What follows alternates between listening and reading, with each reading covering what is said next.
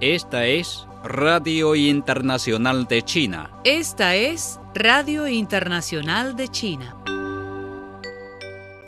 El presidente chino Xi Jinping, también secretario general del Comité Central del Partido Comunista de China y presidente de la Comisión Militar Central, asistió a la ceremonia de puesta en servicio de tres buquetes de guerra en Changchun 18 el Dalian y el Hainan.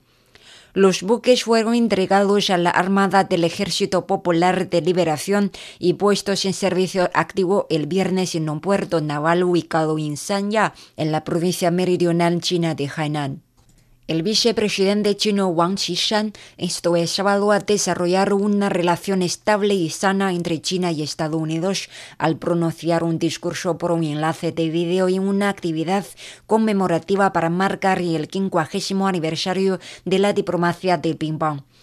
Elogiando el papel de la diplomacia del ping-pong en la apertura del curso histórico de la normalización de los lazos bilaterales, Wang señaló que la relación entre los dos países a pesar de los altibajos, ha presenciado en general el progreso constante en los últimos 50 años. La cooperación en varios ámbitos entre China y Estados Unidos ha producido resultados fructíferos, ofrecido beneficios tangibles a los pueblos de los dos países y contribuyó a la prosperidad y estabilidad mundial, agregó Wang. El consejero de Estado y ministro de Relaciones Exteriores chino Wang Yi se comunicó el viernes por videoenlace con el Consejo de Relaciones Exteriores de Estados Unidos. Wang señaló que los dos jefes de Estado trazaron el rompo general para desarrollar los lazos entre los dos países. Sin embargo, la política de Estados Unidos hacia China aún no ha superado su malentendido de China y el país no ha encontrado el camino correcto para tratar con China. Wang presentó cinco sugerencias a Estados Unidos sobre cómo ver las relaciones China y Estados Unidos desde una perspectiva estratégica. Primero, Estados Unidos debe entender y ver el desarrollo de China objetiva y racionalmente. Segundo, Estados Unidos debe trabajar con China en un nuevo camino de coexistencia pacífica y cooperación de canar y canar. Tercero, Estados Unidos debe respetar y tolerar el camino y sistema que China ha elegido de manera independiente. Cuatro, Estados Unidos debe practicar el multilateralismo en un sentido real. Quinto, Estados Unidos no debe interferir en los asuntos internos de China. La sabiduría china señala que un país que practique el hegemonismo está condenado al fracaso y no que un país definitivamente buscará la hegemonía al volverse más fuerte, señaló Wang.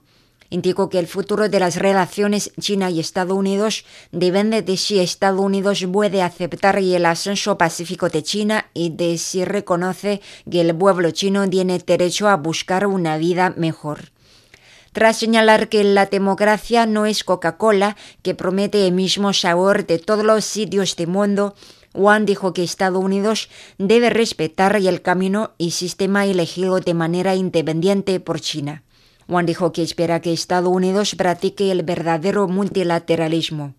Con respecto a Taiwán, Wang enfatizó que jugar la carta de Taiwán es jugar con fuego y exhortó a Estados Unidos a apegarse estrictamente al principio de una sola China y a cumplir con los compromisos de los tres comunicados conjuntos China y Estados Unidos.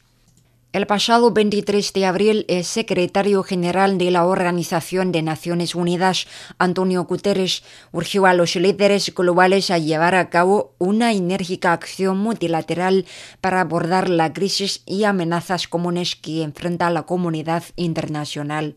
Necesitamos una acción multilateral fuerte ahora para salir de la pandemia de manera segura, abordar la crisis climática y construir comunidades y sociedades más fuertes y seguras afirmó el principal directivo de la ONU en un mensaje de video con motivo del Día Internacional de Multilateralismo y la Diplomacia por la Paz.